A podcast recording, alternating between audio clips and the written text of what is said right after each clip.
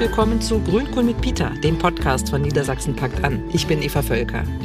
Heute spreche ich mit Hylia Süßen. Sie ist Presseoffizier bei der Bundeswehr und stellvertretende Vorsitzende der Luftwaffe im Deutschen Bundeswehrverband. Vor 20 Jahren fing sie als eine der ersten Frauen dort im Sanitätsdienst an. Einige Jahre war sie Ansprechpartnerin für Soldatinnen und Soldaten anderer Glaubensrichtungen. Hylia selbst ist Muslimin. Sie kommt aus Stade. Ihre Familie ist türkisch-kurdisch-arabischer Herkunft.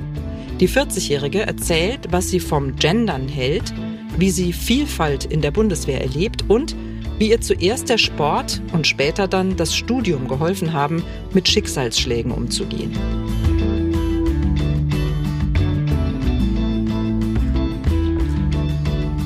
Herzlich willkommen zu Grünkohl mit Peter, mit Julia Süßen. Schön, dass du da bist. Ja, schön hier zu sein. Julia, bevor wir ins Gespräch einsteigen, machen wir erstmal ein kleines Frage-Antwort-Spiel. Mhm. Was ist dein Lieblingsgericht? Mm, Sarma. Das sind Weinblätter mit Reis und Hackfleisch. Ist das türkisch, arabisch, kurdisch? Ist türkisch. Mhm. Klingt sehr, sehr lecker. Ist das. Was ist dein Lieblingswort? Yakamos. Das bedeutet das Spiegeln des Lichtes im Wasser, also Spiegeln des Mondlichtes im Wasser. Mhm. Das ist erstens ein sehr schönes Phänomen mhm. und zweitens gibt es das Wort, glaube ich, nur im Finnischen und im mhm. Türkischen. Also ein eigenes Wort dafür. Das war jetzt mhm. Türkisch, mhm. aber man sagt ja auch, dass Türkisch Finno-Ugrisch ist, also auch mit mhm. äh, Finnisch und Ungarisch verwandt sei. Mhm. Vielleicht liegt es auch daran, dass die beiden nur ein Wort dafür haben. Mhm. Und ich finde, wie gesagt, das Phänomen an sich sehr schön und das Wort auch. Und wie erklärst du dir, dass es im Türkischen genau dafür ein Wort gibt und in so vielen anderen Sprachen eben nicht? Naja, ich denke, das liegt an der Lage. Ne? Eine mhm. Halbinsel, wie Finnland eben ja, auch. Ne? Viel also Küste. viel Küste. Mhm. Mhm. Und denke ich, eine wunderschöne Natur, wo man das mhm. auch beobachten kann. Schönes Wort, schöner, schönes Bild, was man da vor Augen hat. Mhm. Was ist für dich das aktuelle Unwort? Also ich finde tatsächlich, dass, wenn ich ehrlich sein darf, das krampfhafte Gendern ein bisschen schwierig. Ich habe nichts gegen das Gendern an sich. Ich mhm. begreife durchaus, dass Sichtbarkeit wichtig ist für mhm. alle Gruppen. Aber wenn es so weit geht, dass es die Sprache nahezu mit Gewalt verunstaltet, empfinde ich das als unangenehm. Du sprichst jetzt vom, vom Deutschen. Ja, im, im Deutschen. Du sprichst ja so viele Sprachen. Also. Ja, also im Deutschen im Speziellen. Ne? Also mhm. in anderen Sprachen gibt's das auch auf diese mhm. Art und Weise nicht. Okay. Das muss man dazu sagen. Deswegen ist das vom Sprachgefühl her sehr mhm. schwierig, mhm. wenn man das im Deutschen so krampfhaft versucht, wo es in anderen Sprachen als so ein ähm, einen Artikel zum Beispiel gar nicht gibt, ja, ja und, und, und solche Sachen. Mhm. Und dann äh, ist das in der deutschen Grammatik durchaus anders und wirkt dadurch vielleicht auch gewaltsamer. Was ist für dich okay beim Gendern? Was ist für dich dann schon nicht mehr okay? ähm, ich denke, es ist okay bei, bei, bei so ganz allgemeinen Sachen, mhm. sag ich mal. Mhm. Aber wenn es so äh, Bürgerinnen und Bürger, Bürgerinnen so. und Bürger, mhm. zum Beispiel Schülerinnen mhm. und Schüler, ja, mhm. ja mhm. ähm, äh, da ist das völlig in Ordnung und das hat man auch schon immer gemacht. Ne? Aber wie gesagt, dort, wo es zu Wortneuschöpfungen kommt, da finde ich es ein bisschen schwierig. Okay. Lassen wir das mal so stehen. Julia, du warst ja eine der ersten muslimischen Frauen in der Bundeswehr. Wolltest du eigentlich immer schon zur Bundeswehr, so wie andere Kinder vielleicht zur Feuerwehr oder zur Polizei wollen? Ja, unbedingt. Also ich sag mal, als ganz kleines Mädchen, so, weiß ich nicht, mit vier Jahren oder so, da wollte ich Ritter werden. Und okay. Weil, äh, also die Prinzessin, die muss ja immer gerettet werden, aber mhm. der Ritter, der rettet, der schützt Ne, der, der hat das in der Hand, die mhm. Lage. Ne? Ja, die ist Prinzessin aktiv. ist immer, immer, immer hilflos ausgeliefert mhm. und muss eben auch noch den heiraten, der sie rettet. Ich habe immer gedacht, wie schrecklich. ne? da sind wir schon bei einer Zwangsehe, wenn sie vom Falschen gerettet wird. Und ich wollte eben jemand sein, der, der handelt, der rettet, der schützt. Mhm. Und da war früh klar, dass ich Soldatin werden will, weil auf dem Weg zum Kindergarten unser Nachbarsjunge hat gefragt. Und dann habe ich gesagt, ja, hier Ritter. Und dann mhm. hat er gesagt, ja, gibt's nicht. Ja, aber es muss etwas geben, das diesen Auftrag übernimmt. Mhm. Mhm. Dann hat gesagt, ja, gibt's. Das sind Soldaten. Und ich so, mhm. werde ich Soldat? Mhm. Ich sag, ja, Mädchen können das nicht werden. Mhm. mhm. Und ich so, gut, dann werde ich die Erste. Also, okay. ja, also das ja. ist ja, ja dann nicht ganz so gekommen, aber ich war ja vorne ja. mit dabei. Ja. Und von da an war das auch für mich gesetzt. Also mein ganzes Kinderzimmer hing voll mit solchen Bildern und äh, mhm. Mhm. Ich habe auch mit 14 versucht, ein Praktikum bei der Bundeswehr zu machen, was damals noch nicht ging, weil damals Frauen noch nicht zugelassen waren in mhm. allen äh, Bereichen der mhm. Streitkräfte. Und äh, ich wollte damals unbedingt Fluggerätemechaniker werden und oh. hatte mich gemeldet. Mhm. Okay. Aber ich hatte tatsächlich dort einen äh, Kommandeur aus Süddeutschland, der mich tatsächlich auch genommen hätte als Praktikantin. Mhm aber halt meine Eltern hätten da mich begleiten müssen und so. Es war eine spezielle Regelung, ja. wo meine Lehrer und meine Eltern gesagt haben, findet nicht statt. Okay. Und äh, ja. er mir aber gesagt hat, ich soll bitte dranbleiben. Er würde mhm. fest dran glauben, dass das kommt. Oh, wow. Und er hat auch recht mhm. behalten. Mhm. Ich, ich, weiß heute leider nicht mehr den Namen mhm. von diesem Offizier, mhm. aber ich bin dem sehr dankbar. Ja, ja, cool, toll. Er hat da nicht geglaubt. ja, oder an die mhm. Sache an sich, ja. dass es, dass es für dass Frauen es auch äh, möglich sein wird. Ja. cool, toll hat vielleicht eine Rolle gespielt, dass du die älteste von sechs Geschwistern bist, dass du schon früh irgendwie so einen, ja, ich sag jetzt mal Beschützerinstinkt, Beschützerinneninstinkt hattest? Ja, definitiv. Mhm. Also ich äh, war ja immer verantwortlich mhm. für meine Geschwister mhm. und ich fühle mich auch immer, also Gott und der Welt gegenüber verantwortlich, muss ich sagen. Das ist so etwas tief in mir verwurzeltes. Also für mich ist ja auch jeder deutsche Soldat, jede deutsche Soldatin ist meine Familie. Und da fühle ich mich auch persönlich verantwortlich für. Und ich denke, dass das auch damit zu tun hat, dass ich eben Erstgeborene bin.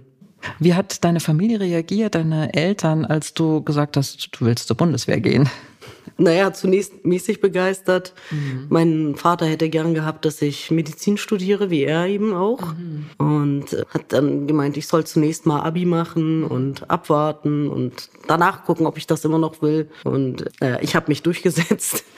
Okay. Ich habe denen damals ein, äh, tatsächlich eine Bewerbung als Bodyguard hingelegt. Mhm. Als also, du mit der Schule fertig warst? Also, ja, oder? ich habe die gymnasiale Oberstufe abgebrochen mhm. und habe gesagt, so und jetzt mache ich das und habe ihm eine lustige Bewerbung hingelegt äh, zu Korrekturlesungen. und dann hat er mich angeguckt.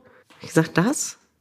Und er hat, er, er hat ja verstanden, woher der Wind wehte. Mhm. Er hat gesagt, du willst unbedingt zur Bundeswehr, ne? Ah, okay. Mhm. Das sollte dann so sein, okay. Ja, äh, ja wenn du mich nicht dahin lässt, dann ja. suche ich etwas, ne? Mhm. Und mhm. dann äh, hat er mich angeguckt, er hat gesagt, ich wollte meinen Kindern nie im Weg stehen bei ihrer freien Entfaltung. Und wenn das dein Weg ist, dann mach mhm. es, dann mach es aber auch richtig. Ja, und äh, so kam das. Meine Großfamilie hat da zunächst mit Gegenwehr reagiert, tatsächlich, mhm. als mein Vater dann gesagt hat, Julia macht das. Und dann mhm. haben die gesagt, ja, du kannst doch nicht deine Tochter ein Heer von Männern lassen und so. Und mhm. hat mein Vater einen kurdischen Spruch gesagt, mhm. äh, ein Löwe ist ein Löwe, ob Mann oder Frau. Okay. Also, mhm. und meine Tochter ist ein Löwe und die macht das. Und damit war es dann auch gesagt, getan. Ne? Mhm. Wow. Was hat dich so fasziniert an der Bundeswehr und was fasziniert dich noch heute? Es sind die Werte und Normen, für die wir einstehen. Freiheitlich-demokratische Grundordnung. Also ich habe äh, Migrationshintergrund. Für mich ist das nicht selbstverständlich, dass ich Deutsche bin. Ne? Also ich bin gebürtige Niedersächsin, also mhm. ich bin eindeutig Deutsche. Aber ich habe ja kulturell auch mehr mitbekommen mhm. und äh, habe dadurch auch sage ich mal, auch einen Einblick in andere Welten und ich weiß, wie dankbar ich sein darf, sein kann, hier auf die Welt gekommen zu sein. Ein mhm. Teil dieses Landes zu sein. Und dafür bin ich sehr dankbar, darauf bin ich auch stolz und äh, deswegen möchte ich das alles, was wir hier haben, auch äh, schützen und verteidigen und dafür einstehen. Du bist in Stade geboren und aufgewachsen. Hast du heute noch einen Bezug zu Niedersachsen? Du bist ja sicherlich viel rumgekommen und kommst viel rum. ja, also dienstlich bin ich tatsächlich sehr viel rumgekommen und familiär auch mittlerweile. Also meine Eltern und Geschwister sind im Rheinland, aber Onkel, Tante, alles, was ich sonst an Familie habe, ist zum größten Teil immer noch in Stade. Mhm. Und da bist du auch noch öfter zu Familienfesten? Ja, oder? natürlich. Mhm. Ja. Mhm. Okay. Wie war das für dich, als du vor ungefähr 18 Jahren bei der Bundeswehr angefangen hast, als Frau, als Muslima mit türkischem Namen? Also ich muss sagen, ich war schon darauf eingestellt, dass ich, wie soll ich sagen, vielleicht etwas mehr auffalle. Das war auch so, aber anders, als ich es gedacht habe. Also klar, ähm, mein erstes Mittagessen, sag ich mal, bei der Bundeswehr, habe ich so eingenommen, dass äh, quer durch die Truppenküche Moslemkost gebrüllt wurde und ich meinen Beilagenteller bekommen habe. Oh. Ja, also es war dann nicht bös gemeint, mhm. sondern man wollte mir eben ein Gericht ohne Schweinefleisch zur Verfügung stellen. Okay. Und mhm. ähm, dann gab es einen Beilagenteller. Ähm, das war dann auch unangenehm, ne? wenn, wenn du so 19 Jahre alt bist und alles hört auf zu essen und starrt dich an. Das ist äh, schon eine Hausnummer. Klar. Aber äh, das hat sich heute zum Beispiel geändert. Ne? Heute gibt es drei verschiedene Gerichte zur Auswahl mhm. und es muss niemandem mehr auffallen, dass ich kein Schweinefleisch esse. Mhm.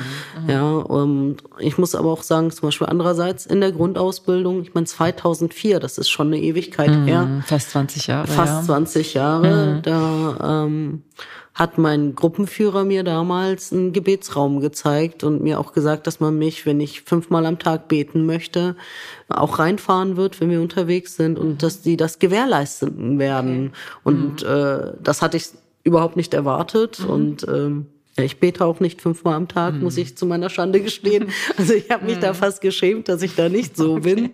Ähm, weil man mir das wirklich ermöglichen wollte. Also man ist wirklich äh, auf mich zugegangen. Mhm. Und mhm. zwar viel mehr, als ich persönlich äh, je erwartet hätte. Mhm. Also eine positive Überraschung. Genau. Auch, ja. Mhm. Was hast du damals genau bei der Bundeswehr gemacht, als du da angefangen hast? Also tatsächlich ähm, habe ich zunächst als Sanitäter angefangen, mhm. obwohl das nicht mein ursprüngliches Ziel war. Mhm. Aber ja, da mein Vater Arzt ist, mhm. Lag das wohl irgendwie nah. Und, kleiner, äh, kleiner, kleines Zugeständnis von der Tochter. ja, nicht ganz freiwillig, aber ja. okay. Also ähm, das hatte sich so ergeben, sag ich mhm. mal. Also mhm. und ähm, hat mir auch nicht geschadet. Also ich bin gelernter mhm. Rettungsassistent mhm. ähm, und das ist eine sehr, sehr gute Ausbildung, mhm. äh, wofür ich auch sehr dankbar bin, weil man eben, wenn Not am Mann ist, eben nicht hilflos zuguckt, mhm. sondern wirklich ordentlich erste Hilfe leisten kann. Also du hast es eben schon so ein bisschen beschrieben, die Situation da äh, in, der, in der Kantine. Hast du dich manchmal ausgegrenzt gefühlt damals, als du angefangen hast, vor fast 20 Jahren? Nein. Das nicht. Also eigentlich nicht. Wir waren natürlich ein bunter Haufen, mhm. alle von überall her, damals noch mit den Wehrpflichtigen, mhm. auch mehr oder weniger begeisterte okay, Soldaten. Ja. ja. Mhm. Aber ähm, kannst mir glauben, wenn du da zusammen in der Grundausbildung bist, in so einem ganz anderen fremden Umfeld mhm. mit äh, dem Druck und den Anstrengungen, den so eine Grundausbildung eben mit sich bringt, mhm. äh, das schweißt ganz schön zusammen. Mhm. Wir hatten einen Wehrdienstleistenden, der unbedingt raus wollte. Und äh, als dann sein Antrag nach einigen Wochen durch war, hat mhm. er so geweint, weil oh dann wollte er doch bleiben. okay. Ja, ist ja, ja. zusammengewachsen. Genau. Ja. Mhm. Wie hat sich das verändert? Also das finde ich ja auch sehr, sehr spannend, dieser Übergang, den du dann ja auch mitbekommen hast von der Wehrpflicht hin zu einem wie sagt man da, professionellen ähm, Berufsarmee. Berufsarmee, ja. Mhm. Ja, also ich muss sagen, ich fand das sehr schade. Also mhm. ist hier alles meine ganz persönliche ja. Meinung, ne? Mhm.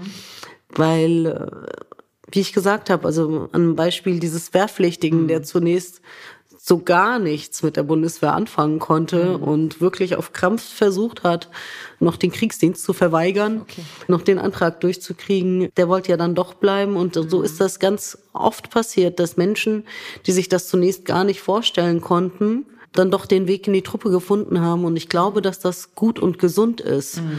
Also auch äh, für unseren Anspruch, ein Spiegelbild der Gesellschaft zu sein. Ne? Mhm. Ja, das könnte ich mir auch vorstellen, dass man auch einen größeren Querschnitt einfach an Menschen hat, dadurch, dass halt mehr oder weniger jeder muss. Genau, ne? man, man hat halt dann nicht mhm. diesen äh, klassischen Stereotypen gehabt, der sich mhm. dafür entscheidet, mhm. sondern einfach einen bunten Blumenstrauß. Ne? Also natürlich hat alles seine Vor- und Nachteile. Ne? Also ja. wenn man dann sagt, okay, wie gerecht war das, aber ähm, dass eben nur Männer zum Beispiel eingezogen wurden mhm. oder dass nicht alle eingezogen wurden. Ne? Und deswegen hat das alles seine Vor- und Nachteile. Mhm. Mhm. Aber diesen Aspekt finde ich traurig, weil das war einfach schön. Du hast ja eine äh, ziemliche Entwicklung dann auch durchlaufen. Du hast gesagt, du hast als Rettungssanitäterin, wenn das der richtige Ausdruck ist, Rettungsassistent. Ich mache das immer falsch. Rettungsassistentin. ja. Also mittlerweile ist es der Notfallsanitäter. Ja, ja stimmt. Mhm. Warst du begrifflich nicht so weit weg, aber ja. als Rettungsassistent ist ein Unterschied. Ja, okay. Also hast du als Rettungsassistent bei der Bundeswehr angefangen, genau. Später warst du dann, ich glaube, für vier Jahre Ansprechpartnerin für Fragen zum Thema religiöse Vielfalt. Genau. Mit was für Anliegen kamen da Kolleginnen und Kollegen auf dich zu? Es haben sich tagtäglich zwölf verschiedene Religionen bei mir gemeldet, tatsächlich. Oh. Also ja, mhm. da sieht man auch die Vielfalt, die die mhm. Bundeswehr hat, mhm. ähm, mit unterschiedlichsten Anliegen. Es ging immer also zum Thema freie Religionsausübung und Dienst, wie das mhm. miteinander vereinbar ist. Sei es die Empfehlung vielleicht eines äh, Tempels, einer Moschee, einer Synagoge in der Nähe, mhm. also in Standortnähe mhm sei es Fragen wie äh, zum Beispiel wegen der Fastenzeit, wie das mit dem Fasten ist. Es mhm. haben sich nicht nur Betroffene gemeldet, mhm. sondern auch Vorgesetzte, die ihre Untergebenen, okay. Sag ich mal, kultursensibel und ordentlich führen wollten, mhm. haben sich gemeldet und gefragt, mhm. haben gesagt, Mensch, ist es doch Ramadan? Worauf muss ich denn achten bei meinen mhm. Soldaten? Mhm. Mhm. Und also da gab es die unterschiedlichsten Varianten tatsächlich die sich dann gemeldet haben und gefragt haben, oder sei es zum Beispiel, darf ich in Uniform in eine Moschee gehen mhm. oder beten mhm. gehen? Ähm, mhm. Also ganz verschiedene Fragen. Was hast du geantwortet, wenn äh, jetzt ein Vorgesetzter dich gefragt hat, wie kann ich da gut mit umgehen, wenn Ramadan ist? Naja, also im Islam gibt es verschiedene Ausnahmesituationen, mhm. wo man zum Beispiel nicht fasten muss. Mhm. Also alte Leute, Kranke, Schwangere, also bestimmte kleine Kinder, diese Gruppen müssen nicht fasten. Ja. Und das gilt auch für Menschen, von deren Handeln Leib und Leben anderer Menschen abhängig ist. Mhm. Also einen Job ausführen, der entsprechend anstrengend ist. Mhm. Und eben durchaus auch äh, für Soldaten, je nach Tätigkeit. Und äh, ich habe immer empfohlen, dass man äh, das Fasten gewährleistet, wo es geht, mhm. wo es dienstlich möglich ist. Also mhm. zum Beispiel, wenn ich einen Bürojob habe, da habe ich auch immer gefastet. Das war nie ein Thema, stört niemanden. Und ich habe jetzt keine körperliche Anstrengung, wo das vielleicht schwierig wird. Weil wichtig ist immer, kann der Soldat damit seinen Dienst leisten oder mhm. kann er es nicht? Und mhm. äh, wenn das funktioniert, dann kann man das machen. Mhm. Und dort, wo es nicht funktioniert, muss man eine Einigung finden. Aber ich bin immer geneigt, dass man aufeinander dazugeht und miteinander redet. Ne? Mhm. Also, dass der Vorgesetzte auch weiß, fastet er, fastet er nicht. Mhm. Und geht das mit dem Dienst oder geht es nicht? Ja. Was war das Besondere an dieser Ansprechstelle für Soldatinnen und Soldaten anderer Glaubensrichtungen? Das Besondere für mich war, dass sich dort Menschen unterschiedlichster Herkunft, Religion, und sexuelle Orientierung bei mir gemeldet haben. Zwölf verschiedene Religionen und sie mhm. alle hatten eins gemeinsam, sie alle dienen Deutschland. Ne? Also alles Bundeswehrsoldaten und das zeigt unsere Vielfalt in unserer Gesellschaft und eben auch in der Bundeswehr. Du bist ja jetzt insgesamt schon sehr, sehr lange bei der Bundeswehr, also 20 hm. Jahre, glaube ich. Ja. ja. Langer Zeitraum. Was hat sich seitdem bei der Bundeswehr für Angehörige mit Einwanderungsgeschichte oder mit ähm, ja, verschiedenen Glaubensrichtungen verändert? Also stellst du da irgendwie eine Entwicklung fest? Ja, also insgesamt äh, tut sich ja schon was. Wir mhm. haben die erste Erweiterung der Militärseelsorge vor ein paar Jahren erlebt, mhm. dass wir nämlich einen äh, Militärbundesrabbiner bekommen haben, Rabbi mhm. Scholt-Baller. Toller Mensch übrigens. Also mhm. ich bin für den auch unendlich dankbar. Das war für mich die Krönung meiner Dienstzeit unter anderem. Mhm. Mhm. Man muss sich vorstellen, das war ja eine Form von Öffnung. Das ist das eine. Und das andere ist, dass wir knapp 100 Jahre nach dem Ersten Weltkrieg wieder quasi Feldrabbiner haben in der deutschen Armee. Mhm. Und das ist doch was Besonderes bei unserer Geschichte. Also deswegen, mhm. und Rabbi Balla ist auch ein großartiger Mensch. Also mhm. den musst du mhm. kennenlernen. ja, klingt, klingt sehr, sehr spannend. Das heißt, du warst eben, das war noch während deiner Zeit, als du da eben Genau, als ich da tätig war mhm, und ich hab, mhm. das hat mir halt auch die Hoffnung gegeben, dass mhm. es vielleicht auch weitergehen kann, also eine mhm. weitere Erweiterung auch kommen kann in Aber der Richtung. Es gibt bislang noch keinen Imam, der ähm, für die Bundeswehr zuständig ist? Nein. Mhm. Den okay. gibt es noch nicht. Mhm. Aber den würdest du dir wünschen, also wahrscheinlich. Ne? Ja, also, warum ja, nicht? Eben, ne? ja. Also mhm. die Muslime sind die größte nicht-christliche Minderheit in den mhm. deutschen Streitkräften. Mhm. Ja. Ähm, ich kann mir das durchaus vorstellen, aber äh, also die Umsetzung wird ja auch geprüft. Das, sowas ist einfach nicht übers Knie zu brechen, das muss man leider auch sagen. Da braucht man eben einen Ansprechpartner und muss das alles gewährleisten können das ist gerade im Islam, einen Ansprechpartner zu haben, ist schwierig von der Konstitution her, also wie, mhm. wie der Islam aufgebaut ist. Die ähm, Vielfalt in der Bundeswehr wird immer größer. Das ist ja auch eine ziemliche Ressource. Ne? Ich denke so an Sprache, unterschiedliche Glaubensrichtungen, hm. über die wir schon gesprochen haben. Wie äußert sich das für dich konkret? Also was macht die Bundeswehr, was gewinnt die Bundeswehr konkret jetzt aus deiner Sicht als Soldatin? Also ich sage ja immer, innere Führung ist Vielfalt äh, mhm. erkennen und gezielt einsetzen. Mhm. Ne? Also äh, wir gewinnen dadurch natürlich Menschen, die mehrere Kulturen kennen mhm. und die vielleicht in den Einsatzländern kultursensibler reagieren können, die mhm. Hinweise geben können, worauf man zu achten hat, wenn man irgendwo ist in der fremden das ist das eine. Das andere ist natürlich das Sprachliche. Mhm. Das ist, gerade als Sanitäter zum Beispiel war das wichtig, wenn mhm. du dann Patienten hast, mhm. die eine andere Sprache äh, sprechen. Aber auch, was überhaupt Kommunikation angeht, Austausch angeht, ist das wirklich ein Gewinn. Du warst ja schon im Auslandseinsatz im Kosovo. Welche Erfahrung hast du dort gemacht?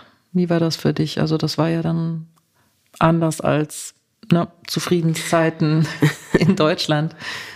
Ja, also ähm, Kosovo war auch gänzlich anders als erwartet. Ich war zu den Unruhen 2011 dort.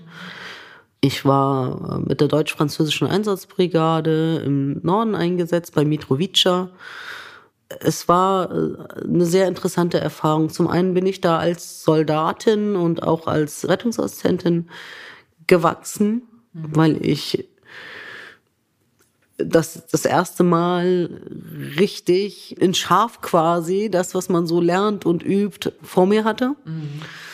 Und zum anderen die Dynamik in so einem Einsatz ist einfach anders, ne? wenn man ein halbes, dreiviertel Jahr weg ist von zu Hause. Mhm. Da passiert halt auch viel und das macht auch was mit einem. Also äh, sowohl Gutes als auch manchmal mhm. auch Schlechtes, wie in meinem Fall. ja, bei dir war es privat, ne? Dass ja, da, weil genau. du gesagt hast, da passiert viel. Äh, magst du drüber reden? Ja, mhm. ich habe mhm. da keine Probleme mehr. Mhm. Ähm, was ist passiert? Ich war zu dem Zeitpunkt noch verheiratet, also ich bin heute geschieden. Mein Ex-Mann hat das Konto leer geräumt und die Wohnungsschlösser ausgewechselt. Uff. Ja. Mhm. Puh. ja.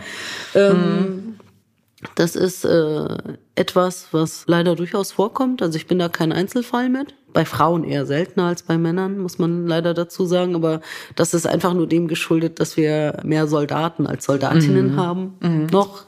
Also das heißt, wenn Bundeswehrangehörige aus dem Einsatz kommen, also das ist gar nicht so selten ist, dass sowas krasses dann passiert. Ja. ja.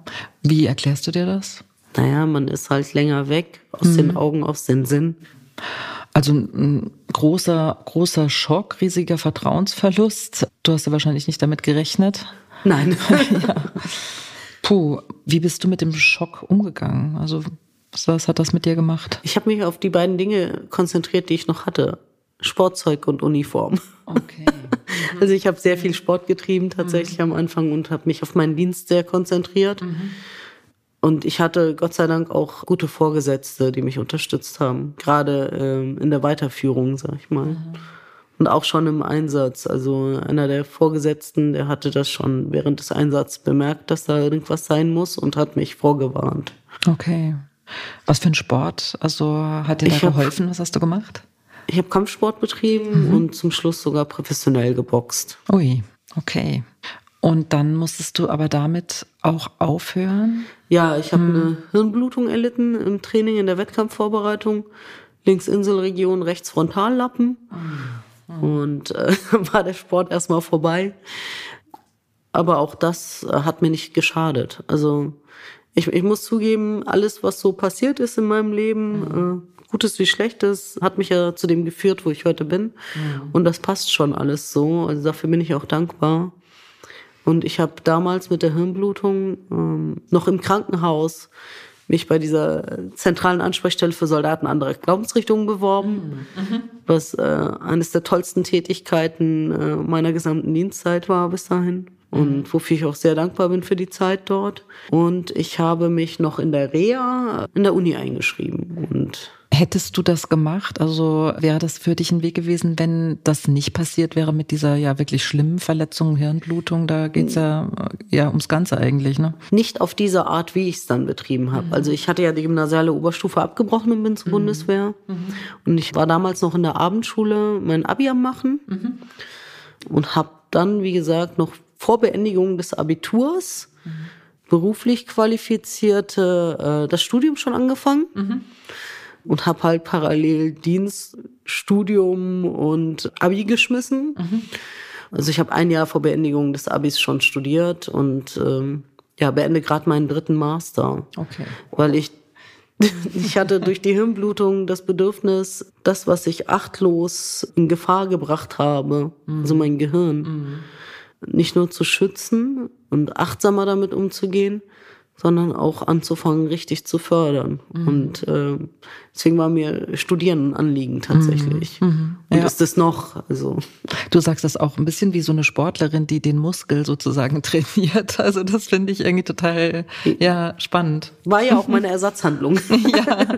und, ja. und da ich mhm. den Sport auch sehr extrem betrieben habe, äh, habe ich es mit, mit dem Studieren nicht anders gehalten. Ja, und äh, mit dieser Bewerbung um diese Stelle, also was hat dich da motiviert? Ich lag noch äh, in der Neurochirurgie im Krankenhaus mhm.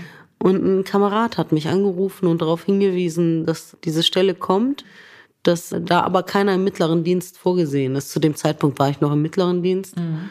Aber ich solle mich unbedingt dort melden. Mhm. Und äh, ich habe gedacht, das ist ein A14er Dienstposten, also mhm. wirklich nicht mein Level zu dem Zeitpunkt überhaupt mhm. nicht mal ansatzweise und mhm. und ich habe gesagt, das äh, kann ich nicht machen. Und dann hat ich gesagt, ja, aber du passt da perfekt hin, meld dich dort. Mhm. Und da ich eine Hirnblutung hatte und gedacht habe, ich habe eh nichts mehr zu verlieren, was, was soll noch kommen, ne? Hirnblutung, mhm. Damals noch kurz vorm Dienstzeitende. Also ich hatte damals nur einen Zwölfjahresvertrag ah. und war am Ausscheiden. Mhm. Okay. Ja, und da ich gedacht habe, ich habe eh nichts zu verlieren, mhm. kann ich mich auch melden auf eine mhm. Stelle, für die ich so gar nicht vorbereitet oder vorgesehen bin, mhm. aber wo ich weiß, ähm, das würde ich können. Mhm. Und zwar, und zwar nicht zu knapp, also auch mhm. ganz gut. Mhm. Und dann habe ich da angerufen und habe gesagt, ich würde mich gern vorstellen. Und dann haben sie gesagt, ja, ist aber eine Oberstleutnantstelle, also eine A14-Stelle. Mhm. Sie sind Oberfeldwebel. Mhm. Geht nicht. Ich habe gesagt, lassen Sie mich mich vorstellen, danach können Sie mich immer noch ablehnen. Mhm. Und das hat man tatsächlich gemacht. Mhm. Und ähm, man dann hinterher festgestellt hat, ist es dann auch so gekommen, dass ich dort äh, eine Stelle bekommen habe, mhm. was nicht sofort ging, aber man mhm. hat, da haben viele dran gearbeitet, dass das dann funktioniert hat. Mhm. Ich habe dort eine Stelle bekommen. Ich bin auf der Stelle verlängert worden. Ich bin okay. auf der Stelle mhm. Berufssoldat geworden, also die Verbeamtung auf Lebenszeit als Soldat quasi. Mhm. Und bin wow. auf der Stelle auch in den gehobenen Dienst äh, mhm. gefördert worden. Ja. Also bin okay. heute in der offiziellen Laufbahn, genau kam die Löwin durch. Ja, ja, aber hm. also wie gesagt, ich, ich war noch in der Neurochirurgie, als ich mich hm. da gemeldet habe. Hm. Und ich hätte wahrscheinlich, das muss ich auch sagen, vielleicht den Schneid nicht gehabt, hm. mich äh, auf so etwas zu bewerben, wenn ich nicht gedacht hätte, ich habe nichts zu verlieren. Ich, ich war ja am Ende und ich sage immer, das Schöne am Boden zu sein ist, also es gibt wirklich auch etwas richtig Gutes daran, am Boden zu sein, mhm. am Ende zu sein, ist, mhm. dass es nur noch einen Weg gibt okay. und der geht nach oben. ja, und dennoch brauchst du ja ja so eine gewisse Zuversicht. Ne? Ich meine, man, es kann ja auch sein, es geht einem wahnsinnig schlecht, man ist am Boden, ähm, man fühlt sich aber auch einfach total schwach und überhaupt nicht in der Lage, so ne, nach vorne zu gehen. Also ich, ich Mhm. Bin durch und durch Kampfsportler, mhm. bin durch und durch Kämpfer. Mhm. Aufstehen, und, weitermachen. Genau, aufstehen, mhm. weitermachen. Mhm. Und für mich ist es aber auch so, mein Mantra ist, das kommt aus dem Koran, alles hat einen Grund. Mhm. Und daran glaube ich. Alles hat einen Grund. E egal, was mir passiert, es, es passiert nicht umsonst, es hat einen Grund. Und äh, diesem Mantra folge ich. Alles hat einen Grund. Das heißt, das gibt mir aber auch Hoffnung. Mhm. Das heißt, hinter dem, was da passiert, mhm. das passiert nicht umsonst. Es mhm. wird mich irgendwo hinführen. Mhm. Und ich habe da ein gewisses Vertrauen, mhm. da rein, dass es mich irgendwo Gutes hinführen Mhm. wird. Und das, äh, das lässt einen dann grundsätzlich positiv, denke ich, an sowas rangehen, wenn man sagt, okay, es hat einen Grund und es wird dich irgendwo hinführen und das wird gut sein. Und, äh, und du kannst mir glauben, als ich die Hirnblutung hatte, wäre ich zwischendurch lieber gestorben, als nicht mehr zu boxen. Ich habe ja fürs Boxen gelebt in der Zeit. Und ähm, dass ich damit aufgehört habe, das, äh, also es fällt mir heute noch manchmal schwer. Es ist nicht so, dass das, äh, dass ich das leichtfertig äh, aufgegeben habe. Aber es war richtig so. Ja. Und du hast dir einen anderen Weg gesucht Genau. Mhm. und gefunden. Ja. Mhm. Ja. Das Bündnis Niedersachsen packt an möchte ja Menschen mit Einwanderungsgeschichte sichtbar machen, die andere inspirieren können. Siehst du dich selbst auch als Role Model oder als Vorbild für andere junge Frauen und vielleicht auch Männer muslimischen Glaubens? Ja, ich, ich finde, Role Model ist immer ein bisschen zu viel der Ehre. Aber natürlich brauchen Menschen Vorbilder und brauchen Menschen jemanden, der etwas vormacht. Ne? Und ähm, in dem Kontext sehe ich mich schon so, weil äh, ich die Erfahrung auch gemacht habe, dass mich junge Menschen männlich wie weiblich äh, über die verschiedenen Social-Media-Plattformen anschreiben und tatsächlich fragen, wie das ist als Muslimin bei der Bundeswehr, ob das problemlos geht. Weiß ich nicht, also so verschiedenste Fragen, ob es denn schwierig ist, wenn man äh, fasten möchte oder oder oder oder, also verschiedenste Fragen und äh, das finde ich auch sehr schön und ich denke, dass die Berührungsängste weniger sind, mich zu fragen, also auf mich zuzugehen, einfach über Social Media, als den Weg zu suchen dann übers Karrierecenter und das Ganze, wenn man sich erstmal unschlüssig ist und vorweg erstmal jemanden fragen möchte, der halt drin ist und wo vielleicht dann auch jemanden, wo man sagt, okay, mit dieser Person kann ich mich irgendwo identifizieren, ich habe eine gemeinsame Geschichte oder eine gemeinsame Wurzel und einen gemeinsamen Nenner. Also das ist ja ein Anfang. Das gibt ja vielen Menschen dann einen Anhaltspunkt, wo er anknüpfen kann oder sie. Ne? Absolut, ja. Mhm. Dann ist die Schwelle einfach nicht so, nicht so hoch. Genau. Ja. Und ich meine, mich kann man dann halt auch wahlweise in Türkisch oder in Kurdisch anschreiben, ja. Und Äh, auch das macht für einige was aus. Ne? ja. Was ist deine aktuelle Aufgabe bei der, bei der Bundeswehr? Ich bin Presseoffizier. Okay, aha. ja. Ja. Also wir sind quasi Kollegen. Ja. ja, cool. Frisch ausgebildet. Ja. Und du sitzt ähm, in Berlin, also dein Dienst dort ist Berlin, oder? Genau. Mhm. Das heißt, du wohnst auch gerade aktuell in Berlin oder wie Ja. ist es? Mhm. Ja. Also mein Zweitwohnsitz ist in Berlin. Ja, und wo hältst du dich sonst noch so auf? Also, oder du hast, wir haben vorhin kurz darüber gesprochen, du bist viel rumgekommen bei, Ja. der, bei der Bundeswehr. Also ja, Berlin ist mein elfter Standort. Ich muss dazu sagen, die Bundeswehr hat mich nie irgendwo hingesetzt, wo ich nicht sein wollte. Und äh, es war auch durchaus von mir mit angeregt, sag ich mal, wenn ich auch mal was Neues ausprobieren wollte. Ja. Also Also du hattest immer einen Ideenplan oder so ein Ziel. Ja. ja, ich äh, bin halt sehr vielseitig und auch sehr äh, vielfältig interessiert. Und da gibt es bei der Bundeswehr eben auch ja gefühlt unendlich viele Möglichkeiten, wenn man denn möchte, sich da auch auszuleben. Okay. Also ich werde dir jetzt auch keine inhaltliche Frage stellen, aber bei dir als äh, Presseoffizier melden sich dann Journalistinnen und Journalisten, die irgendwie zur Bundeswehr recherchieren. Nicht bei mir in der Abteilung. Okay. Also ich bin Redakteurin. Ich Ah ja, schreibe okay. Artikel Mhm. Okay, verstehe. Für Bundeswehr. für, für die Luftwaffe. Ich ah, bin ja, im okay. Presseinformationszentrum der Luftwaffe Okay. in Berlin-Gatow. Was sind deine nächsten Ziele, die du dir gesteckt hast? Jetzt den dritten Master fertig machen, der ist, der ist frisch angemeldet in Philosophie. Ich möchte dann noch promovieren. Ähm, da ist der Promotionsantrag auch schon gestellt. Auch in Philosophie? Nein, nicht ganz, aber auch Geisteswissenschaften und ähm, Hast du schon ein Thema? Also wenn du sagst Promotionsantrag gestellt oder ist das geheim? Ja, also es ist noch nicht ganz fix, aber es geht in Richtung Interkulturalität, äh, Interreligiosität und Marketing. Und ähm, ja, Klingt interessant. ist das. ich, äh, also ich liebe die Geisteswissenschaften tatsächlich, da gehe ich rauf drin. Und du, du machst es berufsbegleitend, also wie alles, was du gemacht hast Ja, bisher. ich hab- äh, drei Master, Promotion. Ich habe meine, mein Abi berufsbegleitend gemacht. Ja. Ich habe meinen Bachelor mhm. berufsbegleitend gemacht und ich habe alle drei Master berufsbegleitend gemacht und mache jetzt dann auch die Promotion berufsbegleitend. Ich muss aber auch sagen, die Bundeswehr gibt da auch tolle Möglichkeiten dazu. Also mhm. bevor ich äh, verbeamtet war, bevor ich Berufssoldatin mhm. wurde, also wenn man noch nur einen Zeitvertrag hat und rausgehen kann aus der Bundeswehr mhm. nach einer Zeit, mhm. gibt es den Berufsförderungsdienst der Bundeswehr und die ermöglichen einen Weiterbildung und so weiter und finanzieren solche Dinge auch. Mhm. Das heißt, ich habe äh, tatsächlich viel Förderung auch dafür bekommen. Mhm. Also das wurde vom Dienstherrn bezahlt. Mhm. Und ähm, ja, ich habe das sehr gezielt und, sag ich mal, auch äh, viel eingesetzt okay. oder genutzt. Ja, ja, ja. ja. Und auch mhm. dafür bin ich dankbar. Also ich bin damals nur mit einem Realschulabschluss zur Bundeswehr mhm. und ich habe eine Berufsausbildung gekriegt über die Bundeswehr. Mhm. Ich habe, wie gesagt, mein Abi und die mhm. Studiengänge alle quasi über die Bundeswehr gemacht. Mhm. Also jetzt die letzten, mhm. da zahle ich jetzt den Rest quasi, weil ich Berufssoldat bin mittlerweile. Mhm. mhm. Aber ähm, mhm. zunächst hatte das der Dienstherr bezahlt. Mhm. Woher nimmst du die Energie, frage ich mich. Also das klingt irgendwie schon sehr anstrengend alles.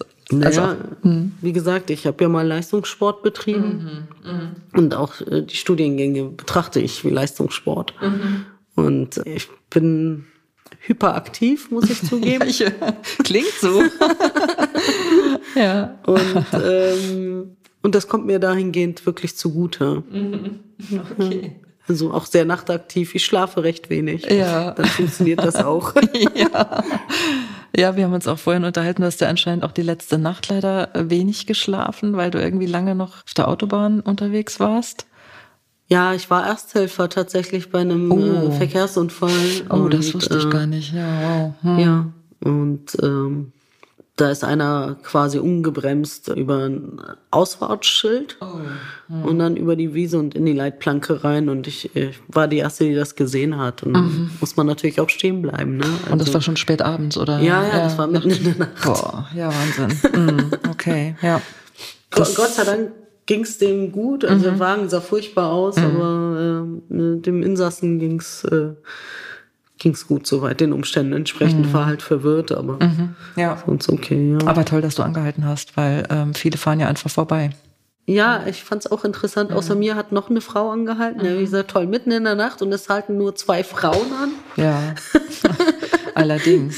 Ja, ja und ähm, ich finde das wichtig, also fürs gesellschaftliche Miteinander. Mhm. Jeder von uns kann was dafür tun, dass es besser wird untereinander und miteinander. Ja. Dass man Nächstenliebe zeigt, Offenheit zeigt und wirklich gesellschaftliche Verantwortung übernimmt und füreinander da ist. Also ich finde, ich kann als Soldatin nicht bei sowas weggucken. Also ich sehe das als meine Pflicht. Das ist ein schönes Schlusswort, Julia. Danke. Vielen, vielen Dank für das Gespräch. Danke. Vielen Dank für deine Offenheit. Danke.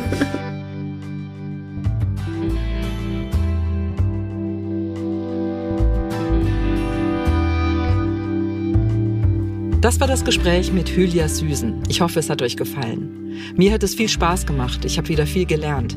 Zum Beispiel, dass es bei der Bundeswehr seit kurzem wieder Militärrabbiner gibt für die Soldatinnen und Soldaten jüdischen Glaubens, wie schon zu Zeiten des Ersten Weltkriegs.